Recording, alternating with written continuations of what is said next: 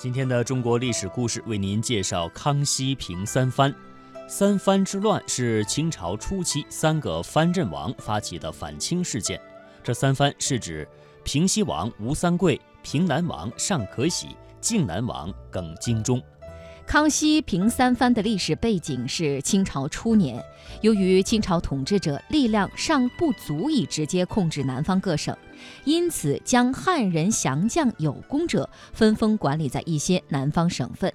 其中三藩之乱的三藩在所镇守的省份权力非常大，远超过当地的地方官员，并且可以控制当地的军队、赋税等等。三藩之乱历时八年被平定，对于清廷来说是确立稳定的皇朝统治的标志。那下面的时间，我们就一起来听听这个故事。康熙平三藩，吴三桂杀害永历帝后，清顺治帝给他很重的奖赏，封他做平西王，让他镇守云南、贵州，给他许多特权，管辖两省的文武官员。可以随意任免官员，处理军民一切事务，还可以开矿山、筑井盐、铸造钱币。清廷每年还要拨给他饷银九百多万两，占了国库的很大一部分。吴三桂自恃功高，在云南称王称霸。公元一六六二年，顺治帝去世，才八岁的康熙帝继位。顺治帝临死前有遗诏，命鳌拜等四个满洲大臣做康熙的辅政大臣，帮助处理国家大事。鳌拜立过战功，手握兵权，根本不将小皇帝放在眼里，更不愿意与其他三个辅政大臣商量，什么事情都独断专行。甚至到康熙帝年满十四岁亲自执政以后，他还把持朝政。敢在朝堂上诬陷辅政大臣苏克萨哈，逼迫康熙帝违心地将苏克萨哈处死，鳌拜成了康熙帝头一个心腹大患，成为康熙帝要清除的一个目标。但宫中卫士多是鳌拜挑选的亲信，不能信任，康熙帝就借口要练习摔跤，从贵族子弟中挑选十多个棒小伙进宫。陪他摔跤，暗地里却给这些小伙伴做了布置。一天，鳌拜大摇大摆地走进内宫时，宫门突然关上，他自己的卫士被隔离在宫门外。十多个身强力壮的少年突然跳出来，将他团团围住，拽手的拽手，扳脚的扳脚，将他摔倒在地，捆绑起来。接着，康熙帝下诏宣布鳌拜的罪行，将他投入监狱。清除鳌拜后，就该解决吴三桂的问题了。当时骄横跋扈的藩王不止吴三桂一个，广东有平南王尚可喜，福建有靖南王耿仲明、耿精忠，他们都是早期投降清廷的原明朝官员。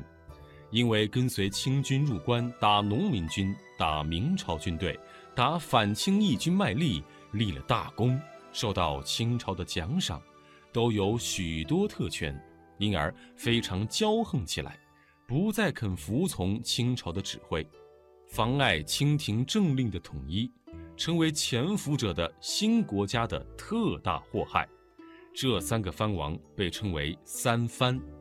康熙帝深感三藩危害的严重性，他将三藩与治理黄河、办理漕运作为三件最重要的国家大事写成字条，悬挂在宫殿的柱子上，天天念叨。他一直在苦苦思索，找个什么办法削弱并消灭三藩。三藩也深知清廷对他们的不信任，迟早会对付他们。但一时还吃不准会采取什么措施，严厉到什么程度，他们心怀鬼胎，要试探一下朝廷的态度。平南王尚可喜老了，就上了一道奏章，请求告老还乡，但要求将王爵传给儿子，继续带兵镇守广东。康熙帝也想借此机会试探三藩对撤藩的承受程度，就顺水推舟，批准尚可喜告老还乡，但要撤销靖南王府，王爵不能继承，理由是广东安定，不必再设藩王镇守。这个答复深深震撼三家藩王。吴三桂一面加紧准备造反，一面邀靖南王耿精忠一道再上奏折，请求康熙帝同时将三藩都撤掉。接到奏章，康熙帝冷笑说：“他们竟想威胁我，就交给议政王大臣会议讨论。大臣们意见不统一，有主张撤的，有主张不撤的。最后，康熙帝决定。”这些藩王掌握兵权太久，拖得越久越不容易解决，索性一次解决，三番都撤，将全部人员兵马迁到关外去。吴三桂本意是希望康熙帝会做出些挽留的姿态，他们就顺水推舟留下来。谁知康熙帝会这样决断，他又惊又恨，决定起兵造反。公元一六七三年农历十一月，吴三桂杀掉云南巡抚朱国治，发布讨伐清廷的檄文，自称总统天下水陆大元帅，兴名讨虏大将军，并写信于平南王、靖南王及各地老部下，还有台湾的郑经，要他们共同起兵造反。吴三桂宣布恢复明朝的发饰、服装，革除满洲的习俗，要替明朝报仇雪恨。但是，他引清兵入关，绞死永历帝的斑斑劣迹如在眼前，人们怎能相信他兴明讨虏的宣传？他的造反完全是个人野心所致。不过，对清王朝高压政策长久感到愤怒的人们。还是找到了一次抒发胸中闷气的机会，所以头几年内许多地方都起兵响应，大半个中国都沸腾起来。